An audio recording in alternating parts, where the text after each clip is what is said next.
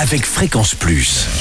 Surprenez votre famille et vos amis grâce au grand chef de Bourgogne-Franche-Comté. Cette semaine, je suis à Gilly-les-Citeaux en Côte d'Or. Vous nous écoutez aussi sur l'appli euh, Fréquence Plus et le site web fréquenceplus.radio.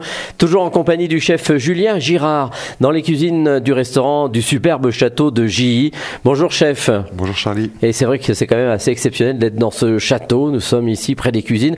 Et pour ce deuxième épisode, vous allez nous proposer un œuf poché sauce bria savarin. Exactement, ça va être une variante de l'œuf meurette. D'accord, mais avec cette sauce bria savarin Exactement. que l'on a pris euh, pas très loin d'ici À de. la fromagerie de l'Ain qui se trouve à 100 mètres du château. Voilà, donc c'est carrément du producteur euh, sur la C'est ça. table. Alors qu'est-ce qu'il nous faut Un œuf, déjà des œufs, Des œufs, un oignon, Mhm. Ah. des champignons, un d'accord. peu de vin blanc et après surtout du brillat savarin. Bon, alors qu'est-ce que l'on fait en premier Donc on va venir pocher les œufs dans une eau bouillante avec vinaigre. Alors l'eau à combien Bouillante, donc c'est-à-dire à ébullition. On va mettre du vinaigre dedans pour euh, coaguler les œufs Mhm. et qui va donner c'est, euh, l'œuf poché derrière. Alors faut démarrer, faut mettre l'œuf au moment où l'eau est bouillante, ou on met l'œuf déjà et on attend que ça, ça soit bouillant. Quand l'eau à bout, on met l'œuf D'accord. et au bout de 2-3 minutes, la pellicule se forme autour. Mais on a enlevé la coquille, il faut bien le rappeler. Non, parce qu'il y a encore des gens qui sont capables de mettre la coquille.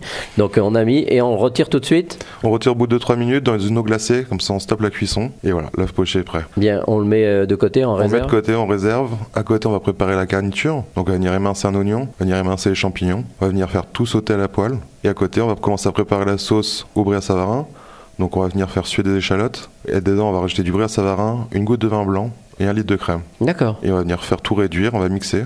Si elle est trop liquide, on va venir la lier avec un roux. Mhm. Et voilà, tous les éléments sont prêts, plus qu'à dresser. D'accord. Et le roux, euh, rappelez-nous un petit peu comment. Le roux, c'est un temps pour temps de farine et de beurre. Donc, pour 50 grammes de beurre, 50 grammes de farine. D'accord, et ça va permettre de lier. Exactement. Et la proportion de brie à savarin que l'on a mis à peu près On va dire euh, 150 grammes. D'accord. Et il faut le prendre un peu fait ou. euh, Fait, après, ça dépend des goûts de chacun. Fait, il va avoir un peu plus de goût, il va être un peu plus puissant.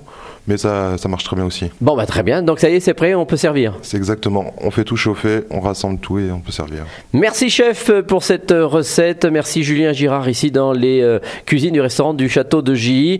Prochaine recette, eh bien, on partira sur une traditionnelle recette connue ici dans la région. C'est le poulet Gaston Girard. Et d'ici là, chouchoutez vos papilles.